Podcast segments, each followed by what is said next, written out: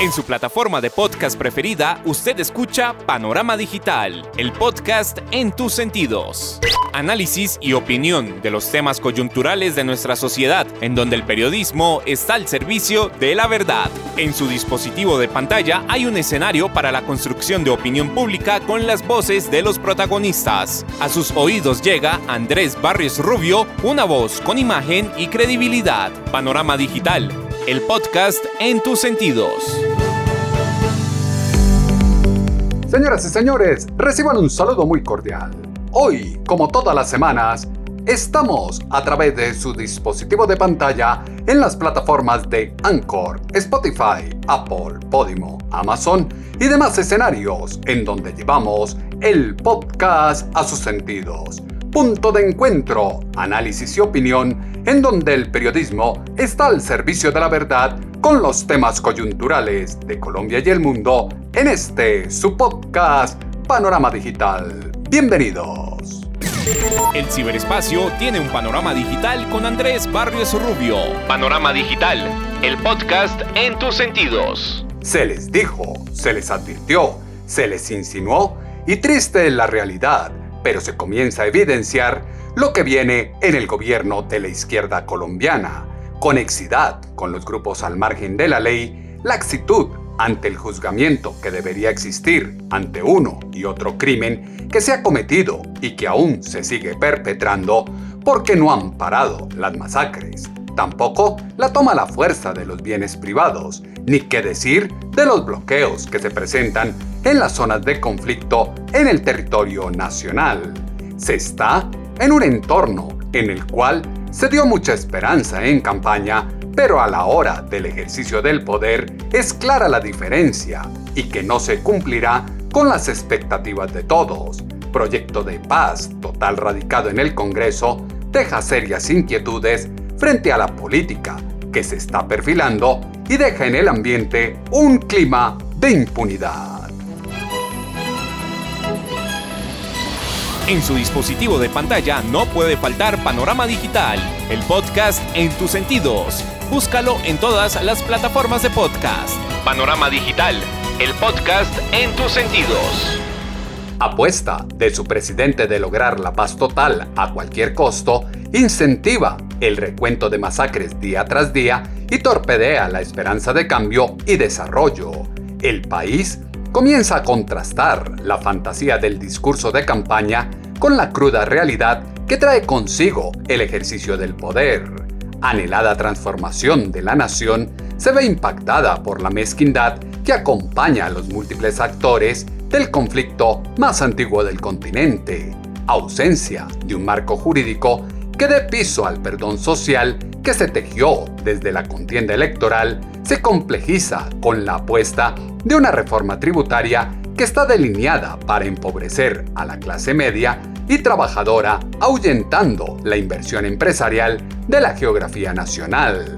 Mitomanía que asiste a su mandatario en cada acto de su vida pública denota que una fue la postura que se esgrimió para engañar a todos y otro será el devenir en temas coyunturales, como se vio en la OEA frente a Nicaragua o el restablecimiento irrestricto de relaciones con el régimen dictatorial de Venezuela. Andrés Barrios Rubio, una voz con imagen y credibilidad. Preocupante resulta para los colombianos que aquello que hizo Hugo Chávez Frías en su quinto año de gobierno, su presidente lo está replicando en el país antes de sus 30 primeros días en la Casa de Nariño. Sangre que ha corrido en las masacres de los últimos días invita a revisar la causa coyuntural del problema y no desviar la atención sobre hechos superfluos. Indignación que develan porque se les culpa de lo que ahora ocurre nubla la memoria de los militantes y fanáticos del pacto histórico que no recuerdan cómo hace cuatro años se daba una triangulación similar de factores y ellos asistían la responsabilidad total a la administración entrante. Gustavo Petro quiere ser el líder de la izquierda latinoamericana, tiene ese anhelo, ser el jefe de esa coalición de la izquierda radical, fue lo que dijo en Semana en Vivo la senadora Paloma Valencia. Yo lo que creo es que Gustavo Petro evidentemente quiere ser el líder de la izquierda latinoamericana. Él quiere encarnar un poco ese liderazgo que tuvo eh, tanto Fidel Castro como Chávez, eh, que eran como los líderes de toda la organización latinoamericana de izquierda radical.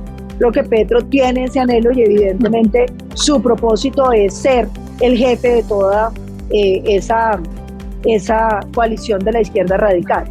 Eh, y eso, por supuesto, pasa por ir captando algunos. Y lo más fácil es captar a los más débiles, las dictaduras. Cuando usted arranca por las dictaduras que nadie está queriendo, pues ellos ya se vuelven, eh, digamos, afines a usted. Y eso le permite que entonces usted vaya teniendo, eh, digamos, un siguiente círculo para ir cada vez más ampliando, digamos, la hegemonía. Y tiene también un segundo propósito que yo creo que es una idea equivocada, pero que es la que tiene el gobierno la convicción insuperable de que uno hace negociaciones con todos los grupos ilegales y Colombia va a quedar en paz, como si el narcotráfico se acabara simplemente porque usted negocie con quienes trafican. Pues usted desmoviliza eso y llegan otros, y cuando quite esos, pues llegan otros, y así infinitamente, porque el problema es estructural de los negocios ilegales y de la cultura de la ilegalidad que se ha tomado Colombia. Pero como ellos están convencidos de que ellos dialogan con cuanto bandido hay, y eso les va a permitir eh, avanzar en la consolidación de su proyecto de paz total, ¿Sabe quién hablaba de la paz total, pero no con esos términos, sino que se llamaba la paz completa? Iván Márquez, que decía cuando decidió salirse de la negociación porque lo pillaron robándose la plata de los convenios de paz y traficando con drogas, él hablaba que se necesitaba la paz completa. Fíjese de dónde es que viene el origen de esa idea. Lo más fácil es captar la atención de los más débiles y desde ahí conquistar el resto de Latinoamérica y su izquierda radical. Doble moral de la izquierda política colombiana en la que propicia una estrategia de guerra de guerrillas para calar un discurso que pobres y ricos quieren escuchar. Situación social que, más temprano que tarde, se constituirá en bomba del caos que ellos crean para atornillarse y no salir del poder ejecutivo de la nación. Política de desarme, desmonte y metamorfosis de la fuerza pública que se consuma en estos días indica la confección del pasaporte perfecto para que la delincuencia se envalentone y busque los puntos de fuga para enriquecerse de forma lícita. Producto del negado pacto de la picota, Colombia asiste en este momento a la construcción de un gigantesco hueco donde se camuflará el perdón y olvido para un sinnúmero de bandidos y se avalará un lavadero de activos mayor al que se propició con el pacto de La Habana con las FARC. Es absolutamente natural que se busquen alternativas para poder desactivar las ondas de violencia que existen en el país, fue lo que aseguró en Semana en Vivo el fiscal general de la Nación, Francisco Barbosa. Yo, yo creo que hay que, este país es un país donde cada, cada 10, cada 5 años, cada 6 años, cada 8 años, termina siempre teniendo teniendo discusiones sobre paz y sobre guerra. Es la, historia de Colombia. Llevamos 200 años haciendo este ejercicio permanente. Y, para ponerlo en términos modernos, ocurrió durante el gobierno, al final del gobierno del presidente Turbay. Lo intentó el presidente López. Cuando llegó el presidente López en el 74, lo intentó con el ELN. El presidente Turbay al final de su gobierno, el presidente de Tancur se la jugó por el tema de paz y no le funcionó durante su gobierno. El presidente Barco también lo intentó con la, con la coordinadora guerrillera y, con la gente que tenía alrededor en Palacio. El presidente Gaviria lo intentó, lo hicieron un acuerdo de paz entre el presidente Barco y el presidente Gaviria. Pasó a la constituyente. El presidente Samper también tuvo acercamientos. Pastrana, Uribe, Santos. El presidente Duque no los tuvo. Entonces, frente a ese, ese, ese escenario, pues uno podría decir eh, que es absolutamente natural lo que está ocurriendo en Colombia y es absolutamente natural que busquemos o se busquen alternativas para poder eh, desactivar las ondas de violencia que existen en el país. Hoy eh, uno puede decirlo con tranquilidad y lo puede decir con absoluto conocimiento. El país es un país que tiene una situación de conflicto y de guerra en muchos lugares del territorio nacional. Todos los gobiernos tienen una intención de paz. El problema está en la concepción con la que se hace y lo que va por detrás. secuencia de actos con que su presidente arrodilla al Estado, a criminales y terroristas, termina por propagar una muletilla de paz total que quiere llegar al sentimentalismo populista de muchos, mientras se pagan los favores recibidos a quienes movilizaron los electores en las zonas coyunturales del conflicto armado en el país, despertar de un hermoso amanecer que se prometía con la elección de su mandatario se desdibuja al evidenciar que está distante el poder salir sin miedos, el tener un trabajo digno y estable, contar con una educación de calidad gratuita, poseer una vivienda y recuperar un sistema de salud equitativo que son derechos básicos de la población humana. Queremos la paz total. No se trata de una oposición ciega, pero también queremos mirar una a una las iniciativas y no tragar entero, es lo que dejó entrever en Noticias Caracol el senador Humberto de la Calle. Primero unas precisiones, es decir, queremos la paz total, no se trata de una oposición ciega, pero también queremos mirar una a una las iniciativas y en particular eh, no tragar entero, mirar qué cosas pueden ser convenientes frente a lo que me preguntas, ahí hay una preocupación. Ya el senador Iván Cepeda acaba de explicar que no es que los alcaldes vayan a hacer procesos de paz y se habla más bien del entorno humanitario. Claro, allí lo que hay que tener es cuidado con los límites, de tal manera que esto no se vaya a desbordar y no empiece a estallar en mini negociaciones en el territorio nacional. Pues eso sería lo óptimo, siempre es lo que uno quiere. Pero sucede lo siguiente, que esas decisiones duras de las cuales puede depender el éxito o el fracaso, hay que modularlas, creería yo, y es lo que ha mostrado la experiencia, en función de los avances de la mesa. En general, en la experiencia del pasado, ah, lo que hemos visto es que cuando se anticipan anuncios sobre temas como estos, extradición y tal, pues se fortalece la posición del antagonista y no la del gobierno. Eh, ojalá tuviéramos ese, ese del fuego multilateral, pero sin duda es un desafío enorme dijéramos que entendamos que este proyecto lo que busca es la prórroga de la llamada ley 418 y ahí hay unos elementos. Estamos pendientes del otro capítulo que es aún más complejo, que es el de las bandas criminales, bandas de narcotraficantes y ahí es donde los límites son cruciales. ¿Hasta dónde vamos a llegar? Estamos hablando de justicia ordinaria, no de justicia transicional. Estamos hablando de que las penas deben tener un carácter reparador, pero también un carácter retributivo, es decir, un mensaje de condena de la sociedad. Hay una serie de preguntas e inquietudes que habrá que absolver en cada momento y en cada caso. Y es lo que yo me propongo hacer dentro de una buena voluntad frente a esto. Ojalá los colombianos completemos la paz, pero naturalmente con el cuidado y el rigor que esto exige. Los límites son cruciales y por ello se debe tener sumo cuidado con la propuesta que se tiene desde el gobierno el vivir en un país con oportunidades para todos, en donde se respete las diferentes culturas, es una utopía infundada por un colectivo político que con benevolencia expone su debilidad para afrontar con firmeza el terrorismo. Por ello, Colombia da un giro de 180 grados a la seguridad nacional e impone la impunidad para criminales y narcotraficantes sofisma de distracción a los problemas que ya se salen de las manos a la administración Petrurrego resulta ser el apoyo a dictaduras genocidas como las de Nicaragua y Venezuela, que busca el gobierno Petrurrego que motivó su ausencia en la OEA en el caso del presidente de Nicaragua, Daniel Ortega. Esto fue lo que argumentó en Semana en Vivo el ex embajador en Nicaragua, Alfredo Rangel.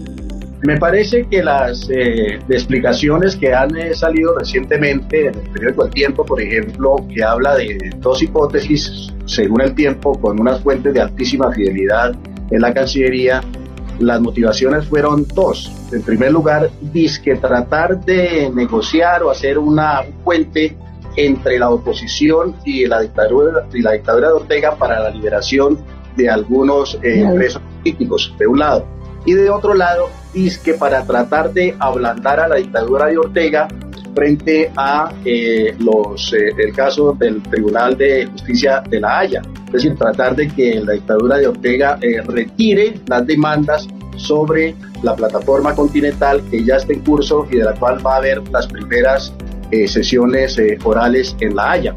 Yo creo que esas son excusas absolutamente deleznables. No, no se puede pensar, pues, sería muy ingenuo y es una, un argumento más bien hechizo y sacado de la manga que la dictadura de Ortega que, o que los nicaragüenses que durante 30 años han estado haciendo todos los esfuerzos del mundo, manteniendo un gran equipo en, la, en la Haya, muy consistente para reclamar tanto el mar territorial que ya se les concedió en, la, en un fallo de la como la plataforma submarina extendida a las 200 millas eh, que vayan, la, digo, la, dictadura a renunciar a esa, a esa petición que seguramente les será favorable en la, a cambio de que Colombia eh, no les eh, no les vote las, las propuestas de condena en la OEA. Eso es absolutamente pues, increíble. Pensando en, en, eso. Argumentos sacados de la manga son los que esgrimen desde el gobierno de su presidente para escudar la ineptitud, propuesta de un perdón social que está acompañada de la ausencia de una justicia con reparación que garantice condenas con cumplimiento de penas y extradición a quien corresponda, señala que no se aprendió del pasado. Una vez más, se pondera la fantasía populista en la que se ofrece al delincuente dejar de lucrarse millonariamente del conflicto y el narcotráfico a cambio de un escaño en el Congreso. Cheque en blanco que se está ofreciendo al ELN, paramilitares, BACRIM, el Clan del Golfo y demás actores de la delincuencia son el deterioro progresivo de la capacidad de las fuerzas militares y policiales para abrir paso a zonas de paz idénticas a las que pactó Hugo Chávez Frías con grupos al margen de la ley para que sean su primera línea en el caso hipotético de que se presente un ruido de sables a lo largo de este cuatreño. Se buscarán las fórmulas para que se pueda encontrar una salida por la vía del diálogo. De lo que se trata es que no queden factores de violencia, es lo que exaltó en Noticias Caracol el senador Iván Cepeda. No pueden adelantar ningún proceso de negociación, ni crear mesas de diálogo, ni establecer eh, procesos que terminen en acuerdos de paz. Simplemente pueden avanzar para que haya respeto del derecho internacional humanitario, cuyas normas son muy claras. Eh, los combatientes deben respetar en toda circunstancia la población civil y los no combatientes. Y a eso eh, efectivamente sí pueden o sobre eso sí pueden desarrollar alguna acción las autoridades locales. Sí, eh, esas regiones no van a tener ninguna clase de despeje militar o van a ser objeto de mesas de conversación de paz. Simplemente son regiones que hoy están en una situación especialmente difícil porque allí eh, la confrontación militar es supremamente álgida. Entonces, para esas regiones el gobierno hará una política reforzada, eh, pues de ayuda en materia eh, de políticas sociales, de desarrollo rural, en fin. Ahora, eso es muy distinto a cualquier zona de despeje o a cualquier posibilidad de que allí se conviertan esas regiones en escenarios de mesas de conversación. La política que se propone en el gobierno está distante a zonas de despeje, pero da otras gabelas que encienden las alarmas. Grave riesgo al futuro en convivencia pacífica para fomentar la industrialización y atraer la inversión a Colombia será un Estado sin ley en busca de una paz total. La paz es un proyecto con un camino complejo que no puede ser impuesto arbitrariamente. Lección aprendida del imperfecto acuerdo de La Habana es que una paz mal construida es el principal motivador de la violencia y atiza la polarización y el conflicto social. Los colombianos deben aprender a escucharse con dignidad, respetar al otro desde sus diferencias para avanzar en conjunto hacia un país con libertad política, económica y social. En Noticias Caracol, el senador Humberto de la Calle dice con su experiencia desde el proceso de La Habana si ve factible la propuesta del gobierno Petro Rego.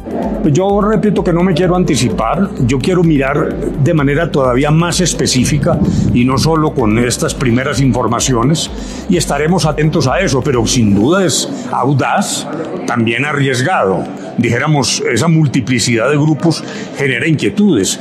Una cosa era negociar con una guerrilla, en particular, por ejemplo, con las FARC, que era, un, eh, era un, eh, una agrupación con eh, una institucionalidad vertical, prácticamente un ejército vertical. En La Habana uno sabía que ahí estaban todas las FARC. Pese a eso hubo disidencias. Estos grupos son un poco más heterogéneos, a veces contratan la comisión de delitos con otras agrupaciones más pequeñas. Todo eso son simplemente llamados de atención para no ir a, cometer equivocaciones, en el mejor marco de colaborar con las decisiones que todos los colombianos queremos sin duda alguna. yo creo que proponerlo es útil, es necesario, es audaz, hay que discutirlo de buena manera, repito, con la ilusión de que superemos estas dificultades, pero también bajo el lema de no tragar entero y naturalmente de mirar cuáles son o pueden ser las consecuencias. Proponerlo en sí mismo me parece que es correcto. Luego vendrá una discusión detallada en el Congreso, sin duda ninguna. No, eh, eh, alguien me preguntó sobre ese punto y yo no me no quiero cometer la irresponsabilidad de dictaminar sobre el tema constitucional sin una lectura mucho más cuidadosa. Yo apenas estoy enterándome y estamos precisamente iniciando una reunión con nuestro grupo de trabajo ya sobre los textos concretos. Luego dijéramos que eso lo estaremos viendo. Lo que sí quisiera es que entendamos que aquí hay unas decisiones novedosas que hay un nuevo gobierno, que el gobierno tiene derecho a presentar esas ideas, pero lo que queremos es someter esto a una muy rigurosa eh, evaluación de lo que se está proponiendo. Todos tienen derecho a realizar sus propuestas, pero ello no implica que no se deban evaluar y cuestionar con argumentos como es debido el abrir vía a la legalización de la producción y comercialización de los estupefacientes, como lo manifestó abiertamente su presidente, es dar tránsito a la normalización de un flagelo ilegal, poner a circular los dineros que hay en las huacas que nunca entregaron los exfar y dar vía al narcoestado del que tanto despotricaron y ahora apoyan en pro de la construcción de tejido social. El peor temor que se tenía con la victoria de su mandatario se está haciendo realidad, no por la paz que todos desean, sino por la utilización de esa paz para entregar el país al narcotráfico, las bandas organizadas y la guerrilla. Se habla que todos los grupos se montarán en el proceso propuesto, pero ¿qué pasa con los que no se decidan en este momento? Eso fue lo que delineó en Noticias Caracol el senador Iván Cepeda. Bueno, pues también con ellos habrá diálogos. Igual habrá que buscar las fórmulas para que se pueda ah, también encontrar una salida eh, por la vía del diálogo. De lo que se trata es que no queden eh, ninguna clase de factores de violencia eh, después de estos procesos de paz porque efectivamente se convierten en factores de inestabilidad para lograr la paz definitiva. Yo insisto en que en las regiones no habrá negociaciones de paz, habrá simplemente acciones para garantizar el derecho humanitario. Con relación a los grupos existentes, eh, la semana entrante muy probablemente vamos a presentar el proyecto de acogimiento a la justicia en el cual van a quedar claramente establecidas cuáles son las condiciones que deben cumplir los grupos para poder adelantar procesos, en este caso de sometimiento o acogimiento a la justicia. Pues nosotros queremos que cuanto antes se comiencen a producir acciones que demuestren que hay voluntad y también que hagan que en los territorios la situación sea menos difícil. Hoy existen eh, eh, regiones, pueblos, municipios en el país en los que hay enfrentamientos entre varios grupos y creemos que es imperativo que, como lo ha dicho el presidente Petro, se produzca un cese multilateral de fuegos y de hostilidades. Pues vamos a hacer todo lo que esté en, nuestra, en nuestro alcance y nuestras posibilidades. Colombia no tiene hoy otra salida. Frente a la complejidad que ha adquirido el conflicto armado y la violencia, no puede haber una política de paz débil. Debe haber una política fuerte, una política de Estado como la que planteamos en este proyecto. Debe existir una política de paz seria y fuerte, pero no se debe entregar el Estado a las bandas criminales. Un Estado doblegado al crimen solo trae consigo la generación de más violencia que se lleva de la mano a miles de inocentes. Justicia a propia mano que se está normalizando. Al lado de los asesinatos, extorsiones, desplazamientos, ocupación de tierras en todo el territorio nacional, tendrá un costo financiero y político que difícilmente permitirá enderezar el rumbo de la nación hacia el progreso, la justicia, la salud, la seguridad y el trabajo para todos los colombianos. Si lo dice Andrés Barrios Rubio, póngale la firma. El caos, el odio y la violencia que propagaron por años los grupos al margen de la ley no puede ser el estandarte para otorgarles la impunidad absoluta. Es increíble que mientras se premia al violento, el buen ciudadano quede inerme ante nuevos grupos que encontrarán perdón y recompensa elementos que fueron insumo para la columna de opinión en pulso.com que esta semana titulamos Impunidad. Sus comentarios los esperamos en la cuenta en Twitter, arroba atutobarrios o en la página web www.andresbarriorubio.com. Las plataformas de podcast tienen su panorama digital con Andrés Barrios Rubio. Colombia no puede seguir bajo la tradición de negociar la ley y el Estado social de derecho. Incentivos a la ilegalidad hacen inviable a un país que navega en la impunidad y renueva las líneas de mando de la criminalidad. Diálogo entre los distintos grupos armados y la sociedad es una construcción que tomará tiempo y debe incluir a las poblaciones más vulnerables. Sueños de una paz total gira en dirección contraria a la corrupción, la arbitrariedad, la historia mal contada, los privilegios que se proponen para grupos criminales y el favorecimiento a dictaduras que dañaron a sus pueblos como se gesta desde el gobierno de su presidente. El país nunca ha sido un paraíso, pero siempre mantenía la esperanza de un mañana mejor.